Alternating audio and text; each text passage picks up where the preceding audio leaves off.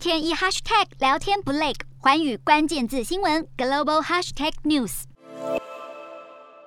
七号美股四大指数止跌收红，尽管涨幅都不到半个百分点，显示市场终于意识到美国联准会这回出手是完真的。联准会三月会议纪要显示，最快五月起就要缩表。每个月上看九百五十亿美元，包括六百亿美元的美国国债，还有三百五十亿美元的房贷抵押证券，算下来一年抽银根的规模就达到一点一四兆美元，约合三十三点三兆台币。对比二零一七年到二零一九年时期，耗时一年才达到每个月五百亿美元，这回量化紧缩速度要快得多，规模更几乎翻倍。不止英王布勒德敲碗呼吁加速升息，更有越来越多的联准会官员态度由歌转音。更有看法指出，一口气升息两码的选项如今已经摆在桌上，如果通膨持续，甚至可能还不止一次。不过，已经排除了每次会议都升息百分之零点五，超级鹰派的可能性。专家指出，如果升息的速度不够快，无法及时控制住通膨，可能面临物价高涨和经济成长低迷双重夹击。一九七零年代，美国就因此出现了停滞性通膨。但如果升得太快，又可能冲击经济成长，引发衰退，脱险联准会要对付四十年来最热的通膨问题相当棘手。另一方面，下周美股超级财报周即将登场，由银行业打头阵，